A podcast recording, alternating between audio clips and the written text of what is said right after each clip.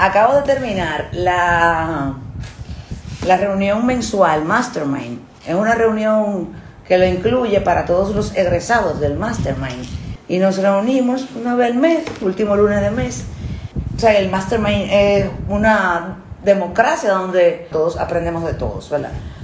Pero para romper el hielo, como normalmente el Mastermind es una reunión de cuatro, seis, ocho personas, no más de ahí, en esta reunión que es mensual, vienen más. Entonces, no, no, es la misma dinámica porque no es la misma intimidad y además no es el mismo grupo, siempre varían, aunque todos son egresados. Pero aquí voy, porque lo que les quiero dejar es esto. Y yo abro la reunión para romper el hielo, pongo el tema sobre la mesa. El tema que ganó esta semana es cuidar la energía y subir la energía.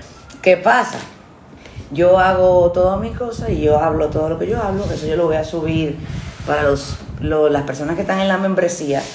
En la membresía, que no necesariamente tienen que ser mastermind, van a poder tener acceso a ese mini taller que yo di hoy. Pero entonces, oye, los aprendizajes de la mesa, en este caso para subir la energía y para cuidarla también.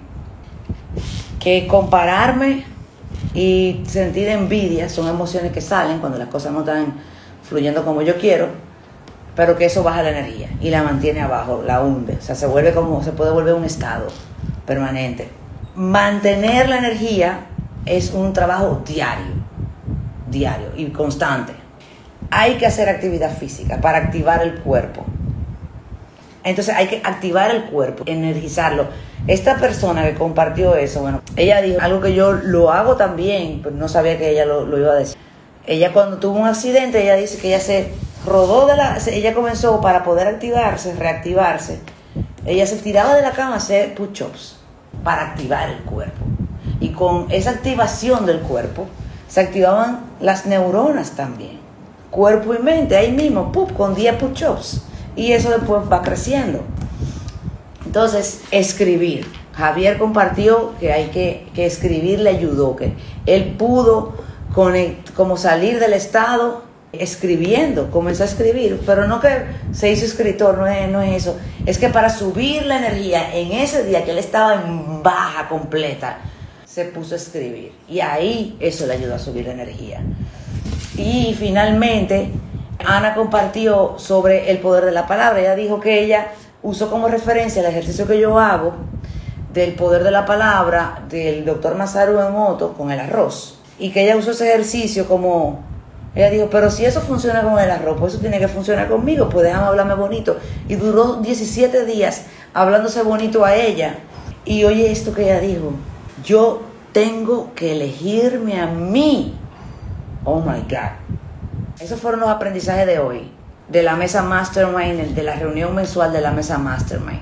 Porque es que tenemos que poder mantener la energía arriba, arriba y baje la energía, tenemos que poder subirla también.